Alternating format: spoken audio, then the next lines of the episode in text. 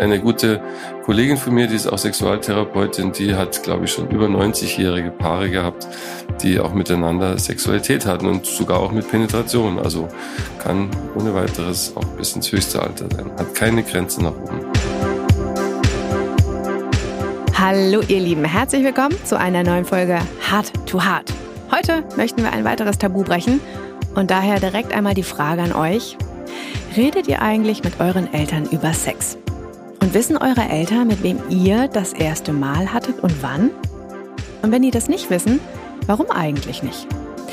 Ja, die Frage ist, warum wird Sex noch so oft mit vor allem jungen Menschen in Verbindung gebracht und warum wird eigentlich nicht da offen drüber geredet? Ist man irgendwann zu alt für Sex? Nein, natürlich nicht. Und weil keiner darüber reden möchte, beziehungsweise nur wenige, möchten wir es tun. Und zwar über Sex im Alter. Denn wir sind uns einig, man ist nie zu alt für Sex. Und wir haben heute von euch ganz konkrete Fragen dazu bekommen, die wir besprechen werden. Und weil wir es lieben, mit ExpertInnen über unsere Themen zu reden, haben wir auch heute einen dabei, und zwar Dr. Stefan Woinow. Er sitzt in München und ist mir virtuell gegenüber eingeschaltet. Herr Woinow ist Facharzt für psychosomatische Medizin und Psychotherapie und er ist auch Beziehungsexperte auf der Plattform 50 Plus Treff. Das ist eine Dating-Plattform für Singles über 50. Und bevor wir jetzt mit dem Thema starten, folgt uns und abonniert uns auf Spotify und Apple Podcast, dann verpasst ihr auch keine Folge mehr. Und jetzt ganz viel Spaß. Ich freue mich sehr, meinen heutigen Gast begrüßen zu dürfen. Hallo Stefan, du sitzt mir gegenüber. Ich freue mich sehr, dass du da bist. Hallo Lina, ich freue mich auch sehr. Wie geht's dir heute? Ach gut, ich bin zu Hause. Meine Praxisbetrieb, der beginnt erst heute Mittag. Insofern bin ich ganz entspannt. Ach, das ist doch super. Bevor wir anfangen, ganz entspannt und über das Thema Sex im Alter sprechen, würde ich sagen, fangen wir mit so einem kleinen Vorspiel an. Das machen wir immer. Ich stelle jedem Gast, jeder Gästin eine, so drei Einstiegsfragen, ganz kurz und knackig. Und ich würde dich bitten, dass du einfach ganz kurz und knackig darauf antwortest. Okay. Sehr gut. Gibt es eine Altersgrenze für Sex? Nein, gibt es nicht. Es geht bis Ultimo, bis 100 und drüber. Was ist die häufigste Frage als Beziehungsexperte bei der Dating-Plattform 50 Plus Treff? Die häufigste Frage ist, ob man dort noch seine große Liebe finden kann und vielleicht, ob es auch wirklich seriös ist. Du hast auch Kinder. Redest du mit deinen eigenen Kindern über deine Sexualität? Über meine eigene Sexualität nur allgemein. Die bekommen das natürlich ein bisschen mit, aber nicht über spezielle Fragen. Ich habe zwei Töchter und da reden die vielleicht mehr mit ihrer Mutter darüber und ich vielleicht mit guten Freunden, aber nicht direkt mit meinen Töchtern. Sehr gut. Dann lass uns mal direkt mit dem Thema auch anfangen und erstmal so ein bisschen kurz über dich sprechen und wie du zu dem Thema gekommen bist überhaupt. Wie bist du dazu gekommen, dich mit Sexualität im Alter auseinanderzusetzen? Und ja, ich bin selbst 63 Jahre. Ich bin Arzt, Psychotherapeut und Paartherapeut. Und das Thema Sexualität ist natürlich in der Paartherapie immer wieder ein zentrales Thema, auch wenn es ganz gerne sozusagen umschifft wird. Ich muss die Paare dann schon auch direkt ansprechen, wie es da läuft.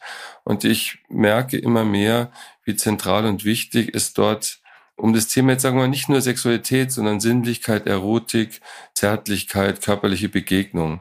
Wie wichtig ist es, das ist und wie gut es den Menschen tut. Es gibt ja wissenschaftliche Untersuchungen, die gerade Zärtlichkeit belegen, der Zärtlichkeit belegen, wie gesund es auch ist, ja. Also mit Zärtlichkeit wird man viel älter als mit allen Nahrungsergänzungsmitteln. Okay, da können wir vielleicht gleich nochmal drauf zu sprechen. Jetzt hast du auch neben ähm, deiner Praxis, die du erwähnt hast, auch eine Plattform. Erzähl doch mal ganz kurz, was diese Plattform so macht und was die so kann und für wen die so ist. Also das ist nicht meine Plattform, sondern ich bin Beziehungsexperte von der Plattform 50 Plus Treff. Und das ist eine Plattform, wo sich Menschen ab 50, wie der Name sagt, treffen können, also ausmachen können, dass sie zu irgendwelchen Veranstaltungen kommen. Aber natürlich praktisch in erster Linie, dass sie dort einen Partner, eine Partnerin finden können, wie es ja auch viele Plattformen auch für Jüngere gibt.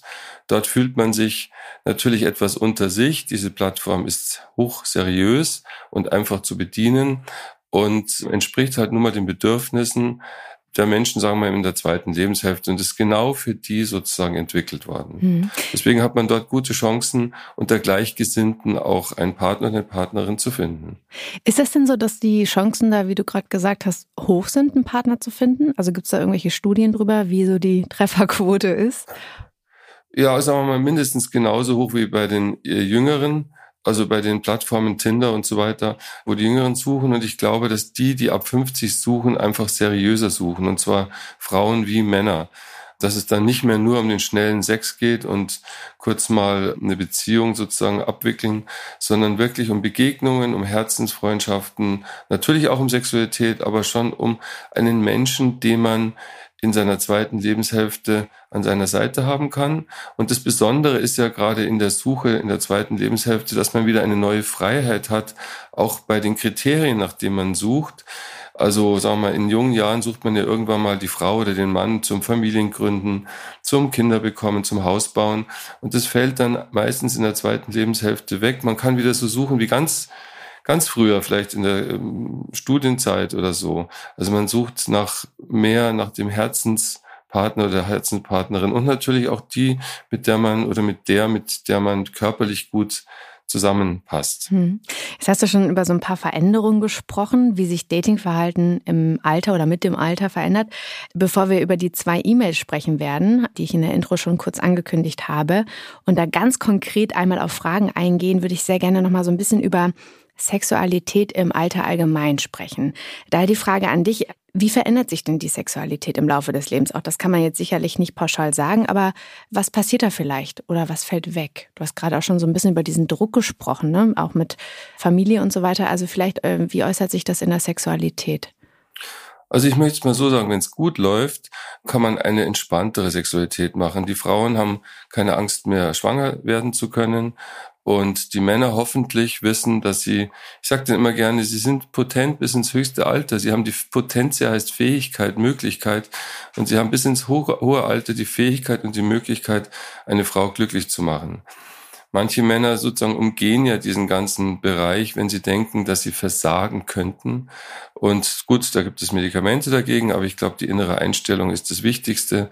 Sozusagen die, die gemeinsame Endstrecke zwischen Frau und Mann ist eigentlich die Zeit für Zärtlichkeit. Mhm. Und eine Patientin hat es mal sehr schön gesagt, dass früher ihr Mann immer gleich das eine wollte sozusagen, das Vorspiel ist weggefallen und jetzt im Alter braucht er sozusagen etwas länger, bis er sozusagen mit ihr richtig schlafen kann.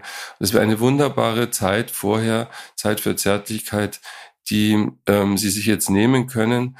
Also es geht nicht mehr sozusagen ähm, so, das Ziel ist im Weg. Also es muss alles auf den Orgasmus zurennen. Das ist vielleicht in der Jugend mehr so, das ist im Alter deutlich weniger, sondern man lässt sich Zeit, man ist entspannt und genießt sich und ähm, es kann zum Höhepunkt kommen, muss aber nicht, aber die Begegnung ist eigentlich das Wichtigste.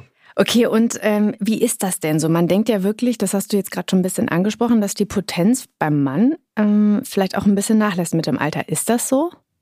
Ja, das ist so. Also der Testosteronspiegel, der sinkt, das ist wissenschaftlich erforscht, äh, das kann man messen. Und dann ist, sagen wir mal, wenn ich das mal so krass ausdrücken darf, die Geilheit, die nimmt dann schon ab und man ist entspannter. Aber sagen wir mal, auch der Leistungsdruck nimmt ab und ein Riesenpotenzkiller ist Stress. Und gerade in der Rush Hour of Life, also sagen wir mal zwischen 30 und 50, haben auch viele Männer sehr viel Stress, weil sie leisten müssen, Karriere machen müssen, erf Bedingungen erfüllen müssen, äh, Häuser abzahlen müssen. Und da bleibt auch häufig der Sex auf der Strecke oder man hat gar keine Zeit dazu. Und diese Entspannung, diese Ruhe, die absolut erotik und sexfördernd ist, das können sich häufig dann Menschen im Alter wieder gönnen. Mhm. Okay. Und was sind das denn so für Patienten, mit welchen Anliegen, die zu dir in die Praxis kommen? Sind es dann vor allen Dingen auch Paare oder auch mal einzelne Menschen, die eine Frage haben? Oder wie, wie kann man sich das vorstellen? Also gut, ich bin jetzt Facharzt für psychosomatische Medizin. Ich habe ich hab auch Patienten, die mit Depressionen, mit Essstörungen, mit allem Möglichen kommen. Aber weil ich jetzt durch meine Bücher und durch solche Podcasts immer bekannter werde, kommen auch immer mehr Leute mit Beziehungsproblemen natürlich. Und gern eben auch Paare, die auch über ihre Beziehung und auch über ihre Erotik, Sinnlichkeit, Sexualität reden, die ähm, wenn es lange nicht funktioniert, die Menschen ja auch psychisch wirklich krank machen. Ja, die darunter leiden, die vielleicht auch, wie soll ich sagen, sich zurückziehen oder den äh, im anderen, im Partner, in der Partnerin dann wie so ein Feindbild sehen. Und da kann man schon viel Gutes tun mit einfachen Mitteln, dass diese Menschen sich wieder begegnen können, dass sie auch lernen, offen über Sexualität zu reden. Das ist ja immer noch tabuisiert, teilweise auch unter Paaren.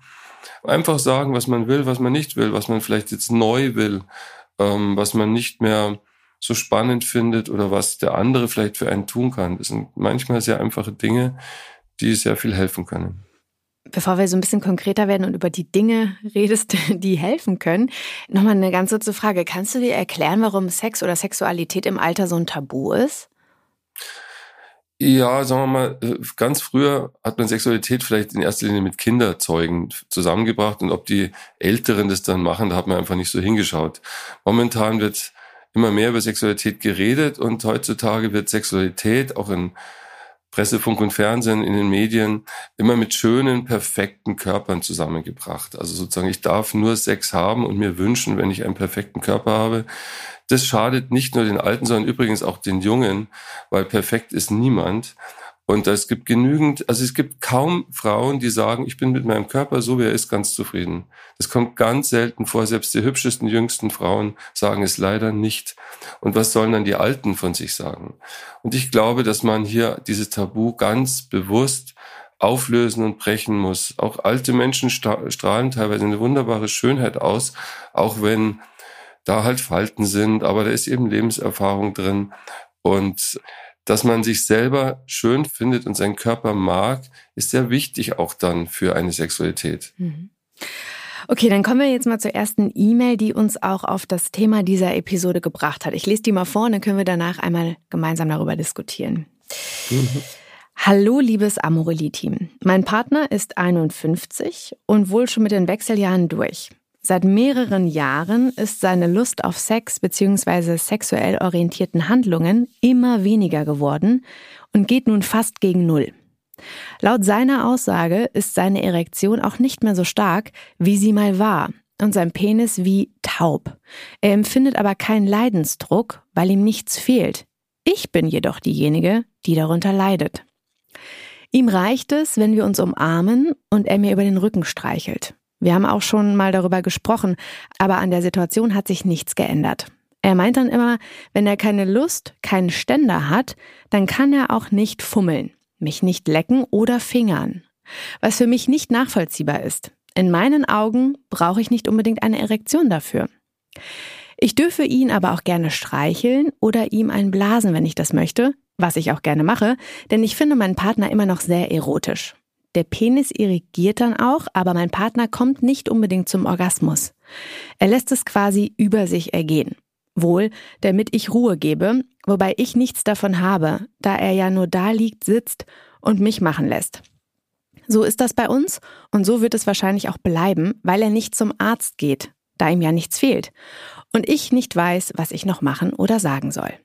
Danke nochmal, dass ich das loswerden durfte. Das schreibt eine Frau, wir nennen sie jetzt mal Martina. Ja, sie schildert, wie sie, äh, sie ist 53 Jahre alt, das hat sie dann noch äh, drunter geschrieben, ja, wie sie die Beziehung mit ihrem Partner sieht. Stefan, wie schätzt du das ein? Ist das ein Problem, was dir bekannt vorkommt und was viele vielleicht auch mit dem Partner, Partnerin haben? Ja, also viele wäre es übertrieben, aber sowas kommt schon vor. Also als erstes würde ich diesem Mann, der ist erst 51 Jahre, tatsächlich empfehlen, dass er sich mal abklären soll. Also auch wenn ihm nichts fehlt, man geht ja auch in Vorsorgeuntersuchungen, das kostet nicht viel oder das, das, das kostet nicht viel Zeit, dass er sich mal Blut abnimmt und mal seinen Testosteronspiegel checken lässt, ob da also alles auch in Ordnung ist. Das zweite ist, man vielleicht kann die Frau mit ihm darüber reden, ob es denn spezielle Fantasien gibt, die ihn anmachen, ob er denn vielleicht äh, seine eigene Sexualität lebt, parallel mit Internet, Porno und so weiter, was leider relativ häufig vorkommt, ohne dass das dann der Partnerin gesagt wird. Aber das muss ja nicht sein, um Gottes Willen. Aber dass man versucht, wirklich offen zu reden, was sie, aber auch er dafür tun kann, Natürlich kann sie ihn nicht zu Lust zwingen. Und ähm, manchmal ist in solchen Paardynamiken auch dann immer mehr Druck da, die dann sozusagen eher Lustkiller sind. Vielleicht können die beiden auch ausmachen, dass sie mal vielleicht zwei, drei Wochen ähm, sich wirklich nur streicheln, nur äh, Zärtlichkeit haben und Sex sozusagen in Anführungsstriche verboten ist, dass der Mann jetzt nicht Druck bekommt, dass er das tun muss und dann so Schritt für Schritt äh, sich dann näher kommt. Vielleicht sind es auch Dinge, dass man gemeinsam mal Pornos anschaut oder dass man gemeinsam mal in, in einem ganz anderen Ort, in einer ganz anderen Situation versucht, Sex zu haben. Also da wäre ich geneigt, den beiden zu empfehlen, ausführlich und möglichst ehrlich über ihre auch sexuellen und erotischen Fantasien zu reden, falls sie denn es gibt. Kann man Aber erstmal abklären, ob er nicht wirklich irgendwie ein medizinisches Problem hat. Hm. Okay, also medizinisches Problem hast du gerade angesprochen, das kann der Fall sein. Wenn das jetzt vielleicht, vielleicht ist es der Fall, vielleicht ist es ja auch ein Zusammenspiel, das weiß man ja dann immer nicht. Mhm. Ähm, kann man denn solche m, hm, Themen oder m, hm, ich sag mal Probleme in Anführungszeichen, was ja schon ein Problem ist für viele, auch zerreden? Ja, sicherlich kann man es zerreden. Und äh, sozusagen die ganze Spontanität oder auch, sagen wir mal, diese ganze, dieses ganze Geheimnis, was da immer noch ein bisschen ist, sozusagen kaputt reden. Aber in dem Fall habe ich den Eindruck, dass es Sinn macht, offen zu reden. Zum Beispiel, ob der Frau, äh, ob der Mann Lust oder erotische Fantasien mit anderen Frauen oder Männern oder was weiß ich auch hat, dass man mal offen drüber redet, was ist es denn, was ihn anmachen könnte. Natürlich gibt es heutzutage auch Medikamente, die bei der Erektion helfen. Aber das hilft nur, wenn man entsprechende erotischen, äh, erotische Gefühle hat. Mhm. Also die machen ja nichts im Hirn, die machen ja nur was sozusagen unten bei den Gefäßen. Mhm. Aber manche Männer fühlen sich, wenn sie merken, ja, der Ständer kommt besser, ähm, dann auch kriegen tatsächlich darüber reaktiv mehr Lust. Also das würde ich Ihnen vielleicht auch mal empfehlen, auszuprobieren, ob der Mann sich dann einfach besser, stärker, potenter fühlt und dann sozusagen danach im zweiten Schritt auch wirklich mehr Lust hat auf die Frau und sich dadurch einfach besser fühlt. Mhm. Wie verändert sich denn die Sexualität, wenn man schon länger als Paar zusammen ist? Also wenn ich jetzt mit meinem Partner vor, keine Ahnung, 10, 20, 30 Jahren zusammengekommen bin, hat man natürlich wahrscheinlich eine andere Sexualität. Das ist ja auch ganz klar, man entwickelt sich ja auch. Kann das etwas sein, was ein bisschen nachhängt? Also wo man vielleicht so dran hängt und vielleicht das noch so als Maßstab nimmt, so nach dem Motto, ja, früher haben wir das ja auch irgendwie zwei, drei, vier, fünf Mal die Woche gemacht und heute ist es so und so.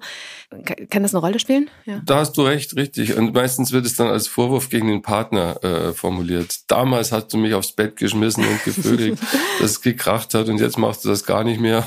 Und dann kann man zurück sagen, ja, und du hast dich ständig mit mir Klischee mir präsentiert und jetzt machst du es nicht mehr. Also vielleicht sollte man da eher im Positiven sagen, was können wir denn äh, noch mitnehmen in unser Alter oder was können wir vor allen Dingen neu entdecken. Das ist, glaube ich, wichtig, dass man akzeptiert, dass die Sexualität sich weiterentwickelt, wie ein Mensch halt auch. Und dass es manche Dinge äh, gehen nicht mehr so gut, dafür gehen andere Dinge äh, deutlich besser. Auch manchmal andere Stellungen.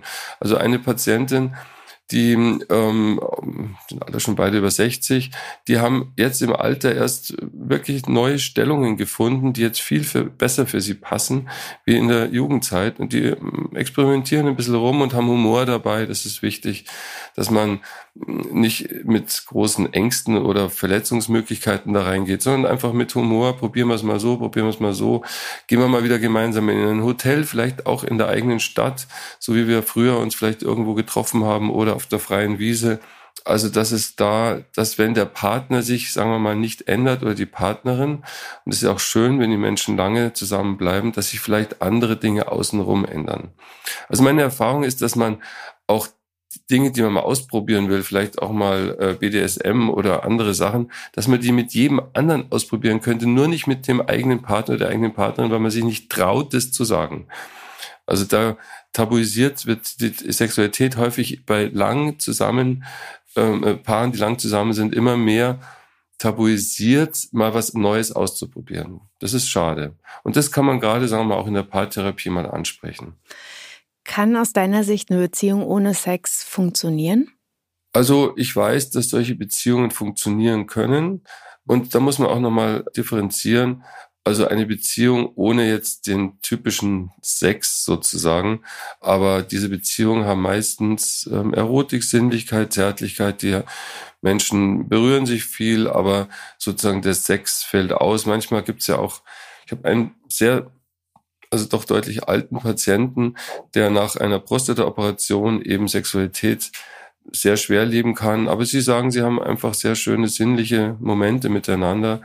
Aber die tatsächliche Penetration ist leider nicht mehr möglich. Mhm. Aber ich finde, dass sowas auch Sex ist. Also das ist jetzt nicht ja. so eng definiert. Ja. Und dieser Patient hat gesagt, naja, aha, also der Orgasmus, der sollte nicht Orgasmus heißen, sondern Orgas darf. Also es kann passieren, muss aber nicht. Mhm, ja. ja, wir hatten mal dieses, dieses, ja, das ist, das ist sehr schön. Äh, wir hatten da nämlich auch mal drüber gesprochen, dass ja viele denken, und deswegen finde ich das auch umso schöner, dass du das nochmal ansprichst. Viele denken, dass Sex nur reine Penetration ist. Aber äh, wenn man das Beispiel mit dem Ei nimmt, mit dem Spiegelei, dann ist natürlich vielleicht ähm, die Penetration ähm, der Sex Akt, den man so, sich so vorstellt, wie man ihn kennt, das Gelbe vom Ei, aber das Außenrum, das Weiße, das gehört natürlich auch noch mit dazu und ähm, kann genauso toll sein, ja. Deswegen, ich glaube, das ist immer ganz wichtig, dass man das nochmal betont. Du hast gerade so gesagt, auch ganz am Anfang, dass Sex kein Alter, keine Altersgrenze kennt. Wer oder wie alt ist dir der oder die älteste Patientin, mit der du gesprochen hast, die Sex hatte? Also diese Patientin, die ist so alt wie meine Mutter, 84. Mhm. Ja, äh, schön, das ist gut. Aber es geht bestimmt noch höher. Und ich habe eine, eine gute Kollegin von mir, die ist auch Sexualtherapeutin, die hat, glaube ich, schon über 90-jährige Paare gehabt, die auch miteinander Sexualität hatten und sogar auch mit Penetration. Also mhm. kann ohne weiteres auch bis ins höchste Alter sein. Hat keine Grenze nach oben. Da kann man sich doch ein bisschen entspannen, wenn man das weiß, dass das möglich ja, ist. Ja, und es bleibt auch schön. Halt, es sind andere Dinge. Man darf nicht, wie, sie, wie du vorhin gesagt hast, nicht den frühen Jugendsex, dem, dem darf man nicht so nachhängen, sondern einfach neue, neue Dinge, neue Gebiete, neue sozusagen Sexualländer entdecken. Hm. Jetzt haben wir noch eine zweite E-Mail, die lese ich einmal vor. Da geht es vor allen Dingen um das Dating im Alter. Also es hat so ein bisschen was mit der Plattform zu tun. Hm, ich fange mal wieder an. Hi, liebes H2H-Team.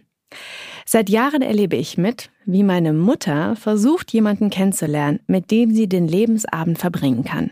Jemand, der da ist, um Dinge zu teilen, um einfach nur Spaß zu haben und sicherlich auch mehr. Bei den Datingversuchen meiner Mutter passieren aber die abenteuerlichsten Sachen. Sie ist jetzt 62 und, obwohl viele Singles da sind, scheint sich diese Generation Männer eigentlich nur wie totale Arschlöcher zu verhalten.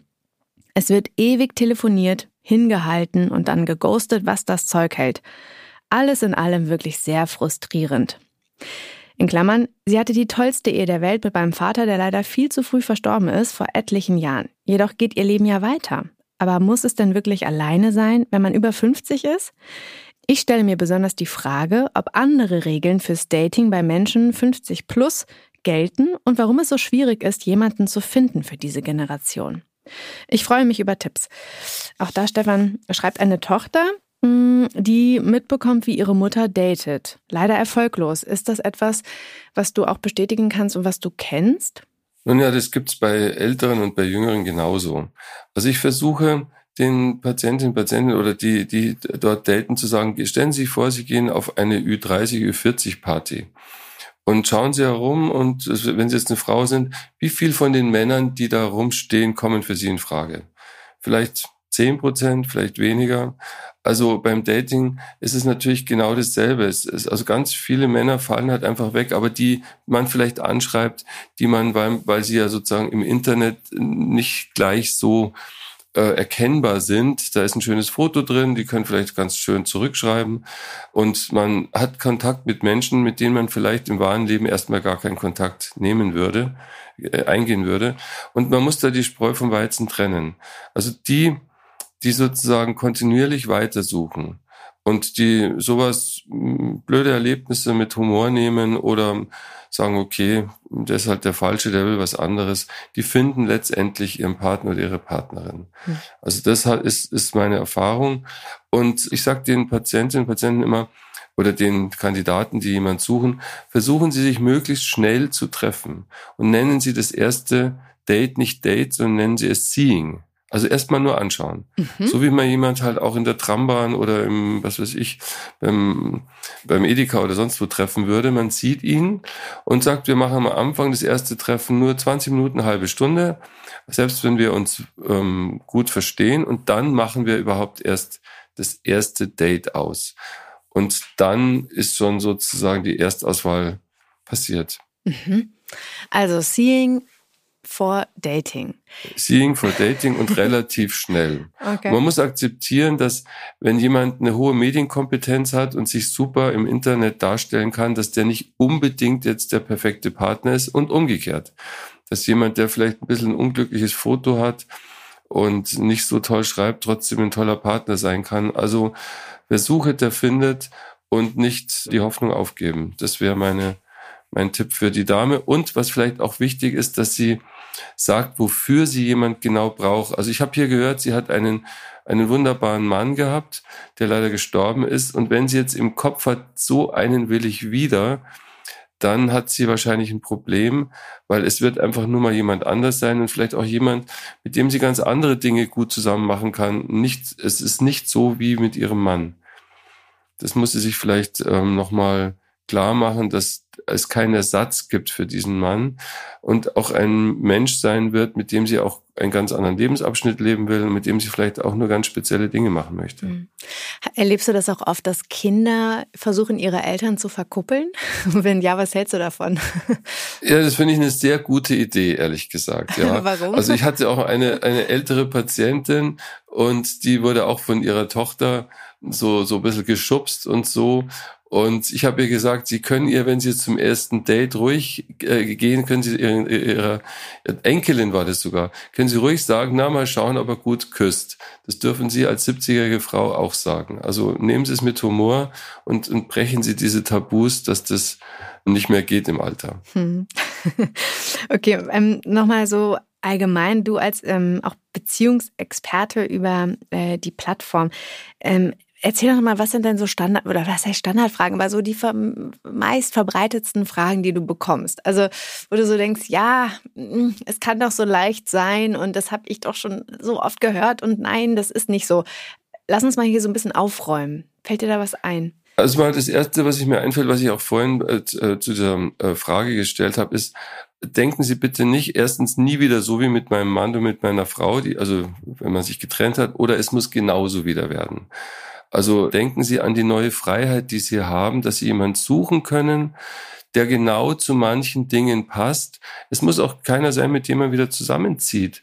Also manche Frauen sagen, ich brauche keinen Mann, der mir wieder die, die Kaffeetassen im Schrank umdreht, weil, weil, weil die falsch stehen. Sag ich, nein, sie brauchen überhaupt nicht mit jemand zusammenziehen. Vielleicht gibt es auch nur Dinge, wandern, Urlaub machen oder vielleicht auch nur eine erotische Beziehung und sonst nichts, dass man sagt, ich will jemand, der für manche ganz spezielle Dinge für mich geeignet ist und viele andere Dinge bekommen ältere Leute ja auch sozusagen mit Freunden alleine oder mit ihren Kindern hin.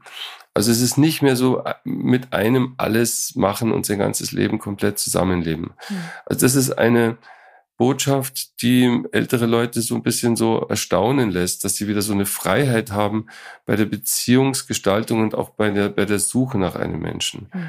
Das ist, glaube ich, eine wichtige Botschaft. Und tatsächlich dann fragen sie, gibt es denn, finde ich denn noch die große Liebe? Das ist eigentlich eines der Hauptfragen. Und dann sage ich, wissen Sie, ich glaube, jede Liebe ist groß. Also wenn Sie Liebe spüren, es gibt keine kleine Liebe und Mut auch zu einer unperfekten Beziehung. Also wir leben ja nicht ewig und man kann schöne Zeit mit jemand verbringen, auch wenn es nicht das Perfekte ist und das Ideale oder der perfekte oder die perfekte Partnerin. Also da sozusagen auch Mut zum Kompromiss und Mut für zum Imperfekten, Unperfekten. Hm. Man selbst ist ja auch nicht perfekt, ne? Denkt man ja oft. Eben. Aber ich denke da nur gerade dran, ähm, dass ja auch je älter man wird, man vielleicht so ein bisschen naja, ich sag mal, eingefahrener wird in seinen persönlichen Verhaltensweisen, Dinge, die man mag, Vorlieben und so weiter, so der Rhythmus des Lebens irgendwie. Und das zu durchbrechen kann natürlich total toll sein, aber viele wollen das ja vielleicht auch gar nicht. Ja, das ist richtig. Also manche haben schon so, sind so ein bisschen schrullig vielleicht, wenn man es so sagen darf. Aber das kann ja auch sehr liebenswert sein. Also meine Erfahrung ist fast sogar umgekehrt, dass ältere Leute sehr kompromissbereit sind.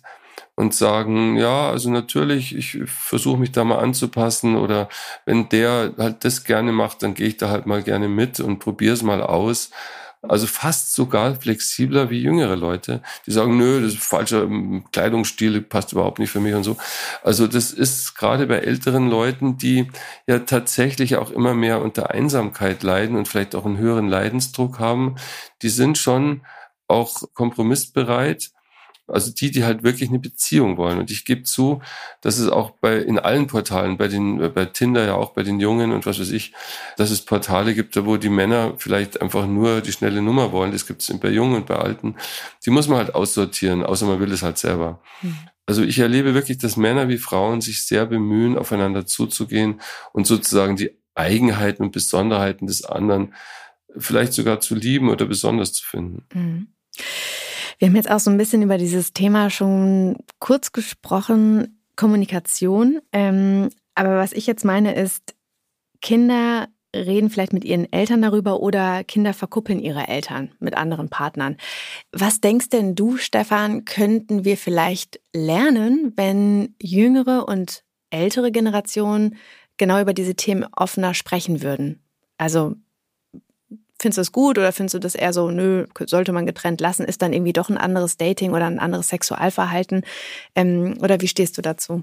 Also man sollte darüber normal reden. Also ich sage auch, die Sexualität sollte was ganz Alltägliches sein. Das muss jetzt nicht täglich vorkommen, aber nicht sowas, was du irgendwie erstens irgendwie nur so wenige Highlights pro Jahr und da muss es der Wahnsinnsgeschichte, die Wahnsinnsgeschichte sein, sondern dass es etwas ist, was, was ständig uns begleitet, was mal besser, mal schlechter ist, mal mehr im Vordergrund steht, mal weniger, aber dass es etwas ganz Natürliches ist, über das man auch ganz natürlich reden kann. Und zwar gerne junge und alte. Und die Frage ist, wo ist denn da der, wo ist denn da die, die Trennungslinie?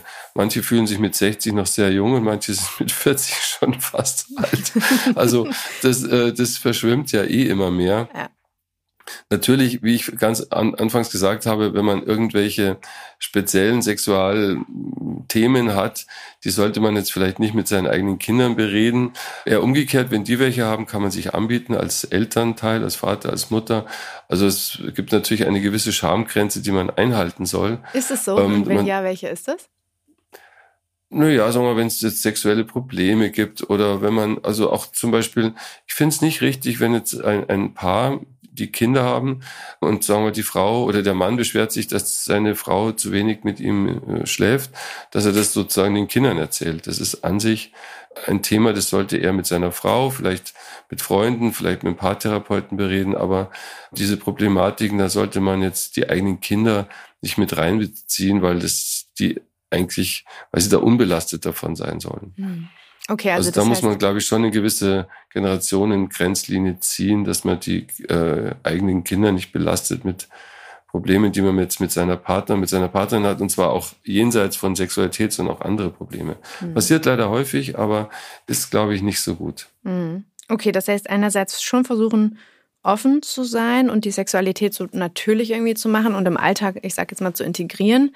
Genau, ähm, und dass sie es auch mitbekommen können und ja. so weiter. Okay. Mhm. Aber Problemgespräche sollten eigentlich äh, mit dem passieren, mit dem man die Probleme hat und nicht sozusagen den Druck woanders auslassen. Mhm. Ich habe jetzt hier noch so eine Zuschrift, die würde ich sehr gerne vorlesen, weil mhm. die einfach sehr, sehr, sehr schön ist. Und zwar von einer Frau, die ist 60 Jahre alt und die hat uns das nämlich geschrieben. Ich lese es vor.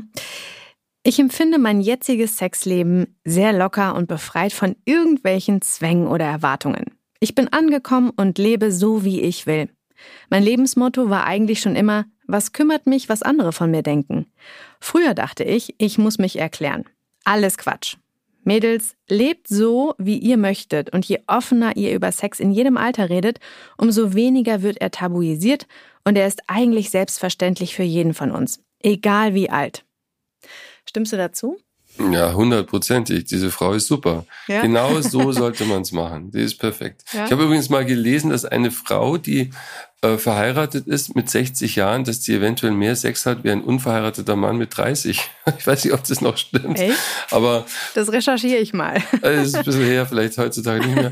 Aber diese Frau hat sowas von recht. Also sie, das müsste man äh, auf Plakate drucken, was sie geschrieben hat. Hm. Und so kann es sein. Und das Wichtigste ist auch, was schert mich, was andere über mich denken. Hauptsache, hm. ich lebe mein äh, und äh, äh, lebt meine Sexualität aus. Und wenn andere komisch reden, meistens ist es nur Neid und Eifersucht. Mhm. Und denken, so möchte ich es auch, aber ich traue mich nicht. Also diese Frau Gratulation. Perfekt. Sehr gut. Vielleicht hört diese Frau das ja und äh, deswegen vielen mhm. Dank auch nochmal an diese Zuschrift. Ähm, ja. Du hast gerade so eine Studie zitiert. Vielleicht ist sie so entspannt, weil sie natürlich diesen Druck auch nicht mehr hat. Da haben wir jetzt auch schon drüber geredet, dass sie so ein bisschen entspannter mit, ich, mit sich ist und mit ihrem Körper. Ähm, genau, ja, das, ist, ja. das ist der Gag im Alter, dass man da entspannter ist. Mit sich und auch mit seinem Partner, mit seiner Partnerin. Ja, und jetzt gibt es ja aber auch so die Tendenz, auch in anderen Ländern und ähm, auch bei uns hier in Deutschland, dass es immer weniger Sex innerhalb der Jugendlichen oder zwischen den Jugendlichen gibt, dass die gar nicht mehr so, so viel miteinander schlafen. Ähm, hast du davon gehört und wenn ja, was sagst du dazu? Also ich habe davon gehört und ich kenne auch welche sozusagen, aber ich, ich kenne wiederum auch andere, die sozusagen es äh, fast übertreiben, also fast wie, wie sexsüchtig sind. Ich glaube, die Diversität, die nimmt irgendwie immer zu, immer mehr zu. Und ich könnte mir vorstellen, dass das eher eine Mode ist. Also, und die Frage ist immer sozusagen, wie viel schlafen sie dann noch miteinander oder nicht? Also ich sage auch meinen Patienten und Patientinnen, dass sie vielleicht nicht so wie heutzutage erst ins Bett miteinander gehen, gerade bei den Jüngern, und dann erst kennenlernen, vielleicht dann doch umgekehrt. Also erst kennenlernen, ohne irgendwelche Moralvorgaben, sondern weil es einfach psychohygienisch gesünder ist, wenn man jemand erst kennenlernt und dann vielleicht sich auch körperlich öffnet, weil die sagen wir mal, die Möglichkeit, dass man verletzt wird, dann ja auch hoch ist, wenn man sich sofort auch körperlich öffnet. Insofern kann man sich mit der Sexualität ja manchmal auch ein bisschen zurückhalten. Aber dass Patienten und Patientinnen also nicht nur keinen Sex haben. Ich habe einen Patienten, der hat einfach keine Lust. Der ist Mitte 30, aber der hat eine sehr nette Freundin, aber der, mm, den interessiert das insgesamt so nicht so. Das, auch darüber, glaube ich, sollte man offen reden können. Also, dass man, wie halt auch bei den, bei der ganzen Geschlechterdebatte und Diversität, dass es halt vieles gibt, was früher mehr unterm Tisch gehalten wurde und heute redet man offen drüber und klar, kann auch sein. Also Sex ist normal, alles ist normal und auch Sex im Alter vor allen Dingen. Stefan, möchtest du den Menschen da draußen noch etwas mitgeben, sodass vielleicht irgendwie ja die letzten Zweifel, Vorurteile äh, zu dem Thema Sex im Alter abgelegt werden können? Also vielleicht einfach, es gibt viel Neues zu entdecken, es gibt wunderbare Stunden zu erleben und es geht nicht um Leistung, es geht auch nicht um Perfektionismus, es geht noch nicht mehr um Schönheit, sondern es gibt einfach, geht einfach um Nähe und vielleicht ganz banal, Sex und Zärtlichkeit ist auch sehr, sehr gesund. Die alten Leute tun ja extrem viel für die Gesundheit und es ist, es gegen Depressionen, es senkt den Blutdruck, man lebt länger, es äh, stärkt die körperlichen Abwehrkräfte, man kriegt seltener Krebs. Also wenn man auch so ganz pragmatisch redet, dann ist Sex und Sexualität und Sinnlichkeit und Zärtlichkeit nicht nur schön, kostenlos, sondern auch noch gesund. Sehr gut. Und ähm, was ist so dein persönlicher Wunsch für die Zukunft, wenn es ähm, an die äh, an das Thema Sexualität und Dating im Alter noch geht? Also was möchtest du gerne noch so, ich weiß nicht, mm, Menschen da draußen mitgeben, egal wie alt sie jetzt sind? Ja, also erstmal, dass sie offen darüber reden können und dass sie sich die Möglichkeiten, sich zu helfen, Hilfsmittel oder auch medikamentöse Möglichkeiten, ähm, dass man sich da, dass man dafür offen ist in einem gewissen sinnvollen Rahmen. So wie man mit anderen äh, Wehwehchen im Alter ja auch umgeht. Und dass es sozusagen einen begleitet und dass das etwas ist, was man als lebensbegleitendes Thema behält, als schönes, als schöne Ressource und nie, äh, die eigentlich nie versiegt, sondern es ist eine Quelle, die sozusagen weitersprudelt, wie gesagt, bis ins hohe Alter. Stefan, ganz vielen Dank über diese ganzen Insights und Tipps und überhaupt, das hat, äh, hat mich sehr gefreut. Wir haben viel gelernt und ich würde sagen, jetzt können wir alle so ein bisschen entspannter und gelassener dem Thema Sexualität im Alter entgegentreten.